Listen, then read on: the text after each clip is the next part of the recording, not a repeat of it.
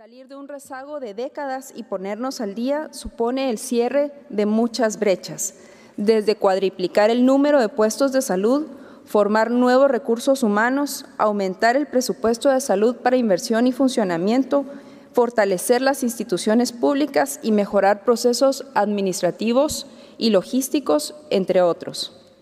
Pero el mayor desafío quizás no se encuentra en lograr el aumento de recursos, sino en el campo de las ideas, en lograr los cambios de enfoque.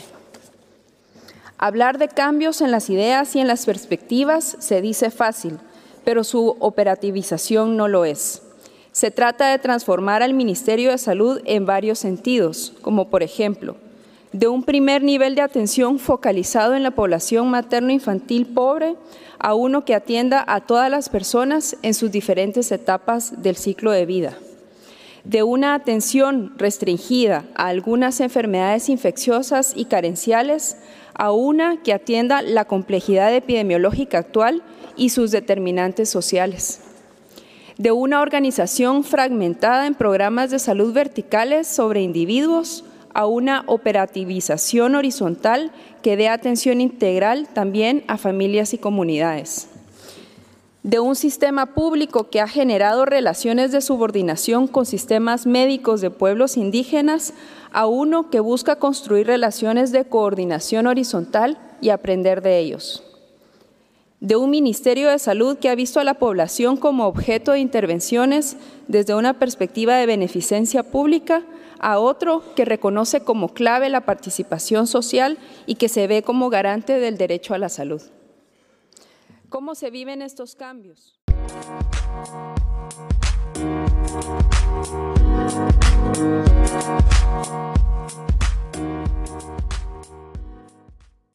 Bueno, pues muchas gracias por acompañarnos nuevamente acá en JC Pod. El día de hoy estamos acá con un súper invitado, con mi amigo Diego Hernández. Vamos a estar hablando de un tema muy importante que es la alfabetización en la salud e interculturalidad. Diego es médico y cirujano, es especialista en salud pública y administración en salud. Diego es también investigador científico en el Centro de Investigación de INCAP para la prevención de enfermedades crónicas y pues vamos a estar compartiendo con él un tiempo. Gracias Diego por aceptar la invitación y por estar aquí con nosotros hablando de este tema tan importante. Bienvenido a JC Pod. Eh, gracias, José Carlos. Eh, igual para vos, eh, igual es un gusto y pues estamos aquí para, para responder ahí a tus, tus preguntas.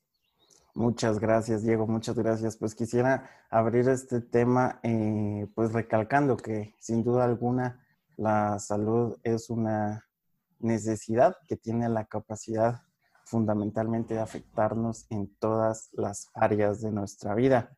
Entonces, pues opino que esta debería de ser la mejor forma para medir em, el desarrollo social y económico de un país, ¿verdad?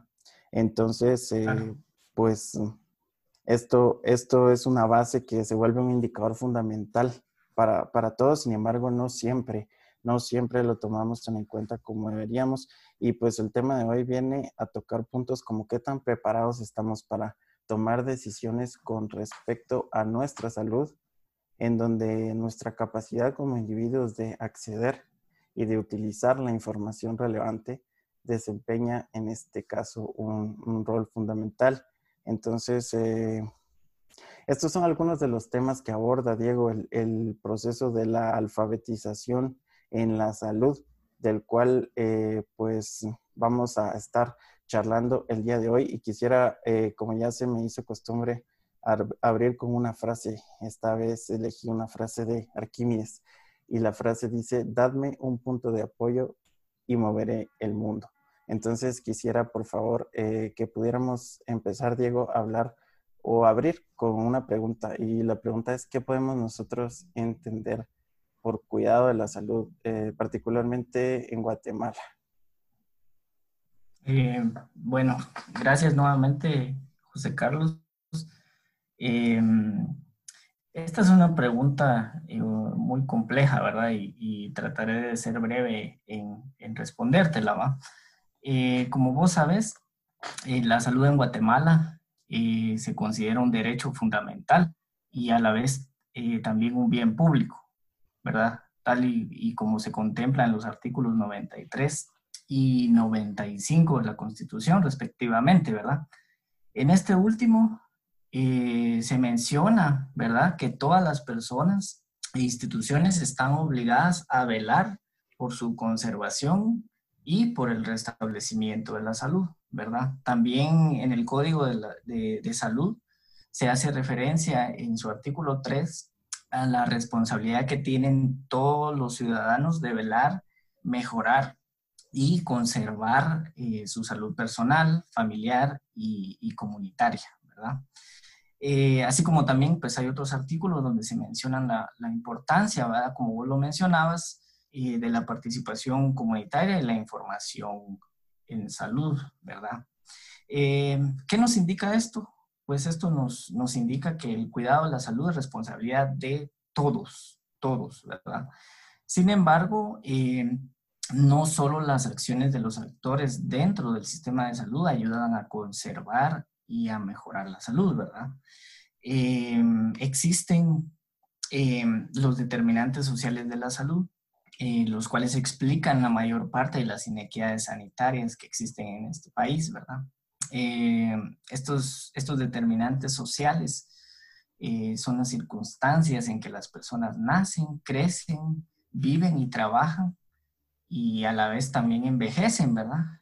Y em, como entre los cuales eh, podemos mencionar aquí en Guatemala, entre los más importantes, y como vos sabrás bien, ¿verdad? Están pues la pobreza y la pobreza extrema en la población en general, eh, la cual es mucho mayor en la población maya y en la zona rural. El empleo informal, el cual es mayor en la población maya también la alfabetización en la población de 15 años o más, la cual es mucho menor en mujeres y es mucho menor en el área rural, sobre todo cuando combinas eh, a las mujeres del área rural, pues es mucho más bajo aún, y cuando combinas eh, mujeres mayas del área rural, pues es todavía mucho más bajo. También sabemos que aquí en Guatemala, pues hay eh, departamentos donde más del 90% de su población se, se autoidentifica como maya, ¿verdad? Y son justamente estos departamentos donde son, pues, son zonas rurales, tienen, eh, no hay acceso a los servicios de salud, eh, por lo cual estos eh, departamentos han tenido históricamente altos porcentajes, altas tasas de, de mortalidad materna. ¿verdad? Sumado a esto, pues eh, podemos hablar sobre eh, que la población en general de Guatemala eh, sufre periódicamente algunos desastres naturales, ¿verdad? Entre los cuales destacan las erupciones volcánicas, las sequías y como está sucediendo ahorita con las tormentas, ¿verdad? Como lo está sucediendo con, con la tormenta, la tormenta Manda, ¿verdad? Es un, es un buen ejemplo de, cómo eh, este tipo de condiciones eh, también afectan a la salud. Eh, dentro de otros determinantes, te puedo mencionar yo la urbanización, ¿verdad? que cada vez avanza más y más por la migración interna que hay de las personas de las áreas rurales hacia, hacia los centros urbanos, ¿verdad? Y pues como, como vos sabes, ¿verdad? También en las ciudades más grandes eh, de aquí de Guatemala y en las zonas fronterizas se observan también pues, eh, mayores eh, índices de, inseguridad y de violencia, ¿verdad? derivados de narcotráfico, prostitución e incluso el tráfico de personas en distintas circunstancias, ¿verdad? a esto podemos sumar como último, ¿verdad? Pues la migración también es un determinante importante, ¿verdad? De toda nuestra población sobre todo los departamentos que antes te mencionaba, ¿verdad? Eh, con altos eh, porcentajes de, población maya. Eh, hay también bastante migración hacia, por ejemplo, Estados Unidos o México, ¿verdad? Entonces, sí, esto tomando en cuenta también la posición geográfica que tiene el país como un corredor migratorio, ¿verdad? Lo cual expone a las personas a la trata de personas y, al narcotráfico, ¿verdad? Eh, y por ende, pues está lo propio, lo propio del, sistema de salud, ¿verdad? El sistema, el sector de salud, pues ya sabemos que es un, es un sistema de salud segmentado y, fragmentado, ¿verdad? con dificultades en, rectoría para el Ministerio de Salud y con muchas brechas de, financiamiento, ¿verdad? Entonces esto eh, es para que te des una idea de que el cuidado de la salud eh, como, como, como derecho y como responsabilidad, pues le corresponde a todos, ¿verdad? Eh, a pesar de que el, el, Estado propiamente tiene sus obligaciones constitucionales, ¿verdad? Pero también sabemos que pues los cuidados de la salud eh, no corresponden únicamente al sector salud, sino a todos, todos estos determinantes que te acabo de mencionar. Claro, Diego, esto es muy importante porque me llamó mucho la atención esto que decías de que pues hay un, hay un grado de, de, derecho, pero también un grado de responsabilidad de parte de todos nosotros como ciudadanos. ¿verdad? Y muchas veces pues nosotros eh, tenemos eh, noción de los derechos, pero no tenemos noción de la responsabilidad que también tenemos muchos de nosotros. Y aquí creo que empieza eh, pues a, a, ser muy importante el tema de la alfabetización en la salud, porque pues muchas veces quizá por desconocer algún tipo de tema, entonces nosotros no, pues no tomamos en cuenta algunos factores que tendríamos que saber, ¿verdad? Claro, sí, sí, así es. Entonces, pues eh, quisiera que nos comentaras un poco acerca de esto, de qué es la alfabetización en la salud, Diego. Ok, eh, muy bien, José Carlos. Pues como eh, te mencionaba, ¿verdad? pues dentro de este contexto, ¿verdad? En, el país, pues cada día es, es, más importante y el tener, el poseer conocimientos de salud, ¿verdad? Lo cual se convierte en un reto primordial eh, para garantizar que las personas tengan un mayor control de su propia salud y con ello un mejor estado de, de salud y bienestar, ¿verdad? el, término de, alfabetización en salud es un término eh, utilizado en el contexto de, promoción de la salud eh, desde los años 70 del, siglo pasado, ¿verdad? Eh, este se define como, como el proceso centrado en la obtención del conocimiento, la motivación y las competencias individuales para entender y acceder a la información y a la vez expresar opiniones y tomar decisiones relacionadas con la promoción y el mantenimiento de la salud, lo que es aplicable en diferentes contextos, entornos y a lo largo de la vida, ¿verdad? Eh, lo de diferentes contextos, eh, pues ahí sí podemos hacer un ejemplo al final de cuál es el contexto actual, ¿verdad? De, la pandemia por, el coronavirus, ¿verdad?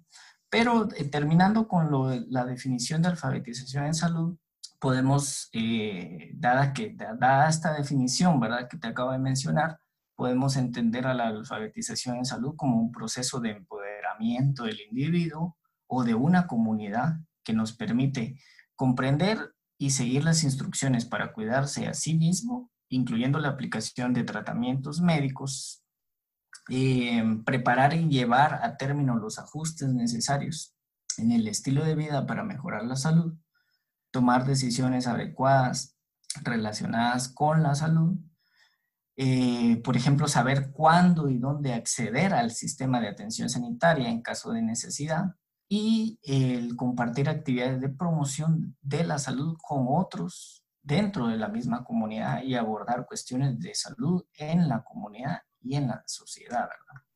Entonces podemos, podemos comprender esto como un proceso de alfabetización en salud, eh, em, como por ejemplo, eh, podemos tomar una persona que tenga una enfermedad crónica, ¿verdad? Como diabetes, hipertensión o cáncer.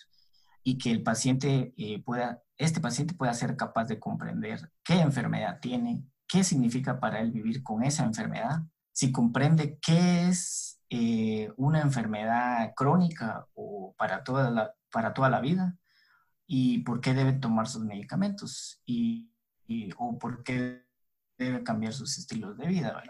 También podemos eh, tomar como ejemplo la necesidad de la vacunación, ¿verdad? Eh, dando a entender pues que la salud pues es un bien público. Eh, nos gustaría pues saber, por ejemplo, que las personas puedan comprender por qué deben de vacunar a los niños estando sanos, ¿verdad?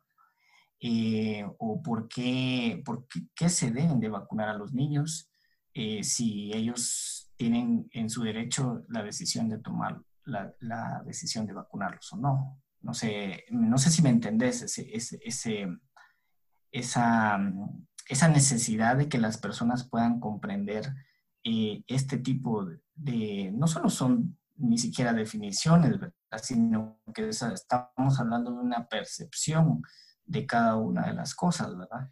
Perfectamente. Y pues ya tocando un punto. Sí, ok. Y pues eh, tocando un punto muy claro ahorita de, del contexto de, de la pandemia por, por COVID-19, eh, viene muy, eh, muy, muy pertinente este, este punto, ¿verdad? ya que te lo mencionaba en otra ocasión que, que, estábamos platicando, ¿verdad? Y te compartía la, la experiencia de, de una psiquiatra mexicana de que mencionaba la importancia de del pensamiento abstracto en este tipo de, de, situaciones, ¿verdad? ¿Y por qué la necesidad de comprender esto? Por ejemplo, eh, en la transmisión del, del, coronavirus, ¿verdad? Y en este podemos mencionar cómo, eh, y con, con, fines de, de no, de, de, minimizar esa estigma, estigma, ese estigma, ¿verdad? que existe entre las personas y entre la sociedad hoy en día de decir que alguien está haciendo algo porque es ignorante, ¿verdad? Eso es algo que, hoy en día tenemos que cambiar, ¿verdad? Porque esto no va dirigido a la sociedad como tal, eh, tomando en cuenta un nivel de escolaridad, ¿me entendés? Sino que la alfabetización de salud tiene que corresponder a todos los niveles sin importar la escolaridad o la profesión que se tenga. Y, eso es algo, algo muy importante porque a veces pues nosotros pensamos que por tener algún nivel de escolaridad pues vamos a estar todos contextualizados en, en, en la misma sintonía, ¿verdad? Sí, y tienen, tienen mucha razón porque por ejemplo, a veces también cuando ahorita estamos acostumbrados a, recibir eh, un mensaje de las autoridades, y no solo de las autoridades, sino de autoridades a nivel central, ¿verdad? Y estamos acostumbrados de que esto, este tipo de mensajes se den por profesionales de la salud, ¿verdad? Cuando realmente nos interesa que no solo las personas en la población en general entiendan este tipo tengan este tipo de conocimiento, sino también, por ejemplo, eh, los alcaldes, ¿verdad? Eh, las autoridades, miembros del COCODE, porque te doy un ejemplo, o sea, la importancia de conocer o poder diferenciar el, virus, que es el, SARS-CoV-2, y el COVID-19, que es la enfermedad, y su, su mecanismo de transmisión. Entonces ahí es donde vemos que la necesidad de que las personas puedan entender esto, ¿verdad? Porque el problema es que, como te decía, lo del pensamiento abstracto, ¿verdad? Y las personas no ven el virus, eh, no ven el virus y eso dificulta eh, tener una percepción del riesgo y, y también me dificulta el poder llevar a cabo mis medidas preventivas correctamente, ¿verdad? Entonces es ahí donde ya comenzamos, tanto a nivel individual como las personas, por ejemplo, que utilizan guantes, pero que utilizan guantes todo el día y se tocan la cara y de ahí se van a tocar su celular Y, e, es, ese es el problema, ¿verdad? O no saben utilizar eh, la mascarilla correctamente, porque precisamente no conocen el mecanismo de transmisión del virus para cómo puede entrar al cuerpo y en, dentro del cuerpo poder producir la enfermedad, ¿verdad? Claro, totalmente. por ejemplo, para los, las autoridades, luego vemos eh, eh, medidas de prevención, por ejemplo, de que se ponen a, sanitizar eh, las calles, por ejemplo, las calles o las llantas de los carros. eso es algo que están haciendo en, algunas colonias y entradas a comunidades o municipios están desinfectando las llantas de los carros y todo, que yo no siento que esas medidas sean tan efectivas porque mm, el virus como tal no está en el aire, ¿verdad? No está en el aire. Si bien cuando una persona estornuda, el virus puede esparcirse en el aire, no es que el, virus esté todo el tiempo en el aire o que esté eh, en, en, el suelo, ¿me entendés? Al menos que las personas, y eso es algo muy propio de, Guatemala y muchos países de Latinoamérica, que las personas escupen en la calle. Entonces, si en todo caso una persona positiva escupiera en la calle y que las personas fueran a tocar el, suelo la tierra donde escupan, pues ahí sí se va, ahí sí se pueden contagiar. Pero de lo contrario, no tienen ningún, eh, ningún sentido estar sanitizando o desinfectando las calles o las llantas de los carros si, si sabemos que ese no es el mecanismo de transmisión como tal. Diego, Por eso perdón que te interrumpa. En, en, este caso, ¿cómo, ¿cómo, ves el tema de, de la de la forma en la que ha abordado por lo menos el gobierno de Guatemala el tema de la publicidad y cómo ha aprovechado los espacios, cómo ha aprovechado los, los espacios, por ejemplo, de cadenas nacionales, publicaciones, uso de Internet, medios electrónicos para poder transmitir toda esta información. Eh, mira, fíjate que en cuestión de, de transmitir este tipo de información, siento yo que, que, ya todo se vuelve muy, muy técnico, ¿verdad? Y muy, muy repetitivo. Eh, el, el, de usar la mascarilla, el distanciamiento social, el distanciamiento físico, mejor dicho, ¿verdad? Eh, el hecho de lavarse las manos y todo, eh, se vuelve muy repetitivo, muy técnico y las personas lo pueden llegar a hacer, lo hacen, actualmente, tal vez no de la manera correcta, pero es, es, se, pierde, se pierde la oportunidad de poder transmitir eh, otro tipo de información eh, de cómo realmente, eh, como te digo, ¿verdad? O sea, aquí la importancia es de poder reconocer el, el agente infeccioso, el agente causal, que es el virus, ¿verdad? Aunque no lo veamos, poderlo reconocer y poder eh, percibir ese riesgo que al salir de nuestra casa puede estar en las superficies eh, a las que nosotros, de los lugares a los que nosotros visitamos, o, en el trabajo, ¿verdad? O en el súper, o en el mercado, ¿verdad? Ahí pueden estar ese tipo de, eh, ahí puede estar el virus.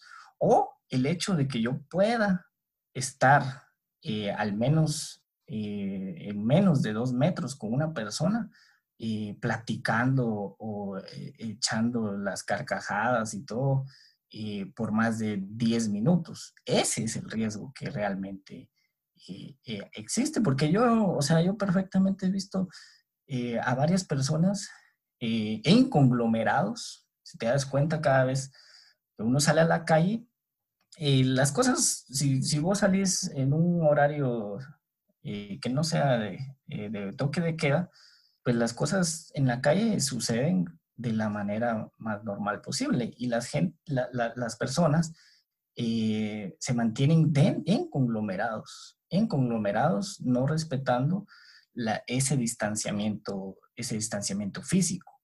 Entonces ahí es donde te digo yo que está el problema, porque la gente no entiende que ese no comprende, mejor dicho, que eh, esa, esa, esa, distancia, esa corta distancia es el, es el mayor riesgo de contraer la infección, porque o simplemente estás en un contacto directo con esas personas o simplemente no estás usando las medidas eh, de prevención correctamente, como el uso de la mascarilla, ¿verdad? O otra cosa, me mantengo todo el día con la mascarilla, pero al momento de ir a comer o ir a almorzar, me junto con esas personas, me quito la mascarilla y mientras estoy comiendo y hablando, estoy, estoy escupiendo, básicamente. esa es la forma, esa, eso es lo que la gente eh, tiene que llegar a entender, ¿verdad? Que ese es el mecanismo más riesgoso de, transmisión, la saliva. ¿Mejorarías un poco, los, harías campañas orientadas más a, a entender este tipo de cosas si, si tuvieras la oportunidad? Eh, mira, yo siento que si se tiene la oportunidad de, de transmitir eh, este tipo de, de, información relacionada al, coronavirus y que no solamente sea el número de casos, ¿verdad? Eh, diarios, sino que simplemente se, se enfoque a, tomar un tiempo para poder explicar mejor estas medidas, ¿verdad? Cómo es el mecanismo de transmisión y qué hacer con las personas también que son, pertenecen a los grupos vulnerables, ¿verdad? Porque no, solo, no es simplemente solo estar en casa, pues, o sea, aquí, o sea, en Guatemala hay un montón de personas que conviven, o sea, viven con, con, con más personas eh, ya sea adultos mayores o con alguna enfermedad crónica, que mm, están en sus casas desde hace tres meses y a esas personas no les han dado seguimiento eh, médico, ¿verdad? O sea, no, no solo es cuestión de que se estén encerrados en sus, en sus casas, sino que simplemente poder decir, esto lo hace más vulnerable a desarrollar la, la enfermedad grave y por ende mayor riesgo de mortalidad. Y lo que usted debe hacer es esto, esto y esto y esto. Y esto se presta a tener la oportunidad para poder abrir eh, canales de información y aprovecharlos en este momento para prevenir otro tipo de cosas, ¿verdad? Como el consumo del tabaco, reducir el consumo de sal, ¿verdad? Hacer ejercicio, mejorar la dieta, por ejemplo, ¿verdad? Hay tantas cosas que se pueden transmitir aprovechando eh, de que eh, tenemos un espacio eh, público, ¿verdad? Para poder dar este tipo de, mensajes, ¿verdad? Claro, por supuesto. Sería muy interesante también tocar otro tipo de temas, ¿verdad? Mm, principalmente en un país como el nuestro que tiene altos índices también de desnutrición infantil, que tenemos problemas nutricionales, también altos índices de tabaquismo, de alcoholismo, muchos de los factores que ponen en riesgo también a la población, ¿verdad? Ahora que mencionas eso, eh, José Carlos, eh, hay que tomar en cuenta que eh, Guatemala es, es, un país pobre, ¿verdad? Guatemala es un país pobre que está en, las primeras etapas de una transición epidemiológica. ¿Qué significa eso? Que eh, las enfermedades infecciosas y las enfermedades, todas aquellas enfermedades eh, transmisibles, ¿verdad? Eh, dentro de un contexto de desnutrición crónica, es lo que es el pan de cada día aquí en Guatemala, ¿verdad? Pero a la vez, cuando te menciono la transición, es que también tenemos ya eh, a, un aumento de, personas con enfermedades crónicas, ¿verdad? Como diabetes, hipertensión, eh, cáncer, ¿verdad? Aunado a todas las, todas las personas que también eh, tienen enfermedades respiratorias crónicas, como lo es las personas que han cocinado toda su vida con, con, leña, ¿verdad? Entonces, si te das cuenta, eh, hasta el momento, eh, la primera causa de, mortalidad eh, dentro de los guatemaltecos siguen siendo las infecciones respiratorias bajas, dígase entonces las neumonías, ¿verdad? Esto antes del COVID, ¿verdad? O sea, siempre ha sucedido eso. Y, en, niños menores de 5 años le sumamos también las diarreas, ¿verdad? Entonces, si te das cuenta, eh, son enfermedades, o sea, los guatemaltecos se siguen muriendo por, por infecciones, por enfermedades transmisibles, ¿verdad? Entonces, eh, ahorita con el COVID eh, sucede lo mismo, ¿verdad? El COVID es una, es una enfermedad infecciosa, ¿verdad? Y las medidas de prevención son exactamente las mismas, ¿verdad? Entonces, eh, ahí está, ahí es una oportunidad eh, que siempre, o sea, que siempre ha estado este problema, pero ahí existe la oportunidad de voltear a ver a todas, a todas estas personas que siempre hemos tenido, eh, que siempre han sido vulnerables, ¿verdad? Claro, claro, Diego. Me parece muy, muy importante este punto. Pues quisiera también abordar el, tema que, pues es parte de, lo que veníamos a, charlar el día de hoy, que es la interculturalidad. Eh, pues quisiera que iniciáramos también eh, hablando un poco de este tema enfocados en nuestro país, ¿verdad? Ya que pues eh, Guatemala es, un país pluricultural, es un país multilingüe, algo que sabemos desde que somos pequeñitos, ¿verdad? Pero según lo que lo que queda eh, plasmado en los acuerdos de paz de, 1966 se establece, 1996, perdón, se establecen eh, cuatro grupos étnicos, ¿verdad? Entonces están el grupo maya, el grupo xinca, el grupo garífuna, el grupo mestizo. Entonces, de acuerdo a las identidades y los derechos que tienen los diferentes pueblos indígenas, hablando un total de 25 idiomas, de los cuales 22 son de origen mayas, también podemos entender que la percepción que ellos tienen, ¿verdad? Eh, es diferente a la percepción que tal vez podamos tener nosotros. Entonces, ¿qué nos puedes platicar acerca de estas diferencias y de qué manera, eh, pues es la manera correcta para poder integrarnos todos como país y si lo estarán haciendo, si se estará llevando a cabo ¿Qué pensás vos acerca de este tema? Eh, y coméntanos un poquito más, por favor. Bueno, e-, ese también pues es un, tema bastante, bastante complejo y que de entrada eh, va a necesitar mucho, un, mejor abordaje, ¿verdad? Eh, por parte de las autoridades y por parte también de, de otros grupos eh, tanto académicos, para ver cómo se desarrolla eh, esta, esta pandemia, ¿verdad? Eh, en estos grupos específicos, ¿verdad? como, como vos sabes, pues los, los, los, diversos pueblos mayas, ¿verdad? Que mencionaste de ahorita, ¿verdad? pues son muchos, poseen conocimientos, costumbres, y prácticas eh, médicas para atender eh, sus enfermedades, ¿verdad? Eh, pues conocido como, como, medicina maya, ¿verdad?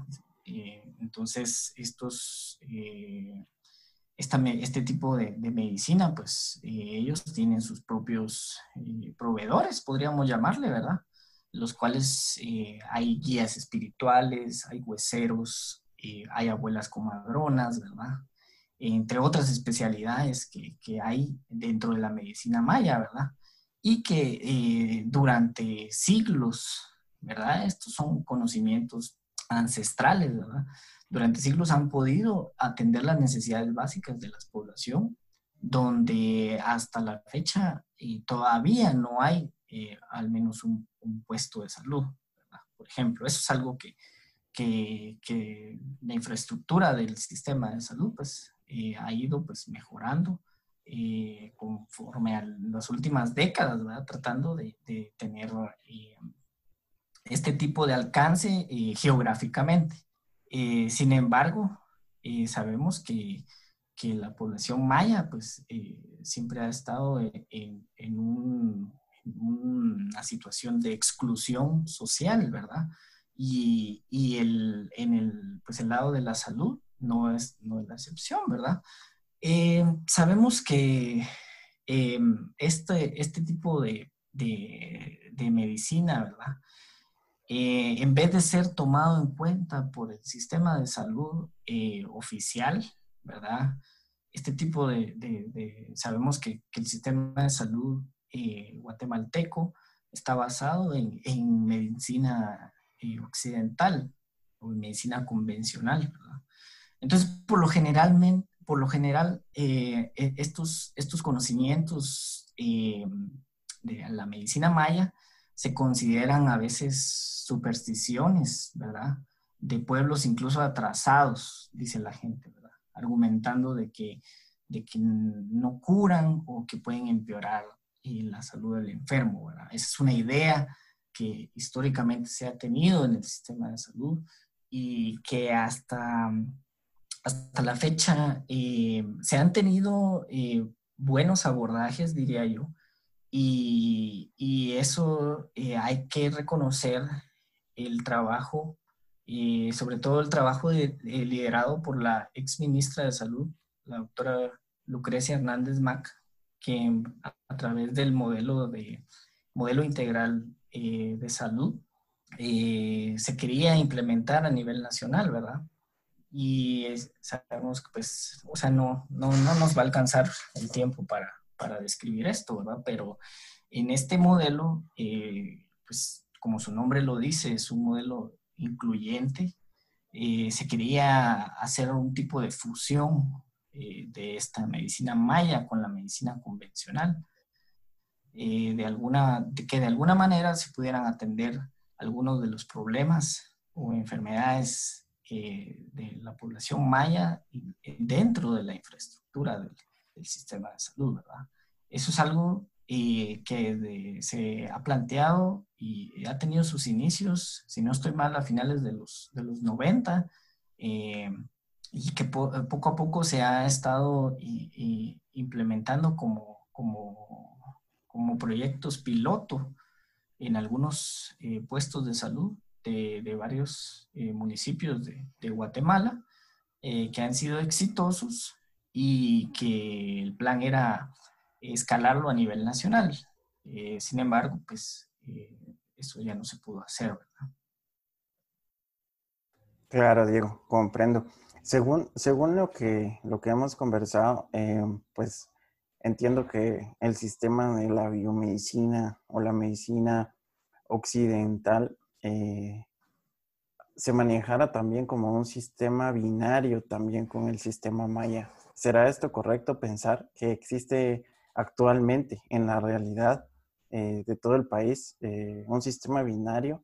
Y, y, si esto fuera así, ¿cuál sería como la manera ideal eh, como, como para poder, en este momento que todavía no se ha logrado esa fusión, eh, poder comunicarle a todos, eh, pues, cuál es la, la, definición del riesgo, porque también el, el riesgo, pues también, digamos que la percepción de ese riesgo es diferente. Eh, eh, por, por, este tipo de combinaciones de culturas que existen. Entonces, eso, eso también creo que es un tema muy importante. Eh, bueno, como bien vos lo, vos lo, has dicho, sí, se podría considerar de que Guatemala tiene a, un, un, sistema de salud en la que se manejan dos sistemas, ¿verdad? El sistema eh, puramente occidental, ¿verdad? Enfocado a lo curativo y a lo biológico, y un sistema maya de, medicina tradicional eh, en el cual, eh, pues a menor escala, bueno, hablándolo a menor escala de lo que podemos ver, pero si te das cuenta, la, la población maya en Guatemala pues se aproxima casi a la mitad de su población. Entonces, esto es de tomar en cuenta las necesidades de la población respecto a, lo, a lo, que realmente nosotros eh, eh, tenemos, ¿verdad? Y eso es algo que ha cambiado con el tiempo. Como te digo yo, eh, estos se han tenido buenos abordajes de acuerdo con estos proyectos exitosos y cada vez en los puestos de salud, al menos en los puestos de salud, hay más profesionales de la salud que son de la comunidad. Entonces, estos profesionales de la salud pues hablan el idioma maya eh, o, los idiomas mayas que corresponden a, a, esos lugares y eh, eso pues ha ido mejorando pues la, la, la, comunicación y el acceso a las personas, ¿verdad? Que las personas se acerquen al puesto de salud y se involucren dentro del sistema de salud eh, convencional, ¿verdad? Y eh, la cuestión está eh, dentro de, como tu pregunta, ¿verdad? ¿Cómo dentro del contexto actual, ¿verdad? Y ahí es donde yo también no te tengo respuestas, porque a mí me gustaría saber si, por ejemplo, en estos hospitales de campaña, ¿verdad? Estos hospitales temporales para COVID-19, eh, hay eh, personas que, que, puedan funcionar como traductores o, o, que se haya pensado en cómo, cómo la gente se va a sentir estando ahí con otras personas, ¿verdad? Eh, todo este tipo de cosas, ¿me entendés? Entonces, hay, es muy difícil, es muy difícil porque yo incluso hablaba con un eh, compañero de, trabajo, ¿verdad? Eh, que está en un proyecto con nosotros y él, esquiche y me decía que eh, conceptos como virus, coronavirus o COVID-19, pues obviamente no existen dentro del idioma maya, ¿verdad? Se traducen tal y como son, coronavirus, COVID-19. Y la gente lo que llega a comprender eh, de cuando se menciona esto en las radios comunitarias o en los municipios, ¿verdad? Es que lo que llegan a comprender es que es una enfermedad respiratoria eh, únicamente. Entonces, hay dificultad para eh, poder comprender la diferencia entre el virus, entre el mecanismo de transmisión del virus y la enfermedad propiamente. Entonces, hay, dificultad para ese tipo de, cuestiones. Entonces, eh, sí, es, es, es, un, yo diría que todas estas decisiones eh, respecto a tratar de, darle un mejor manejo a la pandemia por, coronavirus se están tomando eh, a nivel central. Entonces yo esperaría que, considerando la, la, gran población maya que tenemos en Guatemala, se tenga la consideración respectiva de que hayan personas que estén diseñando todo esto pensando en esta población. Sería muy importante, Diego, pero muchísimas gracias ahí por, por aclararnos el tema. Y ya para ir cerrando, solo quisiera preguntarte qué, qué opinión tenés respecto a si las instrucciones que, que están girando ahorita, eh, pues en torno a todo esto, a toda esta situación actual, están alineadas con las recomendaciones de la OMS en Guatemala, por lo menos. ¿Qué, qué opinión eh, tenés al respecto? Y también eh, esta pregunta quisiera eh, orientarla un poco más global y, por ejemplo, que nos pudieras mencionar algún país que esté como más alineado y por ende esté haciendo como mejor las cosas o, alguien que, que, que, observes que no, que no está tan alineado al, a lo último, las últimas recomendaciones que se han dado.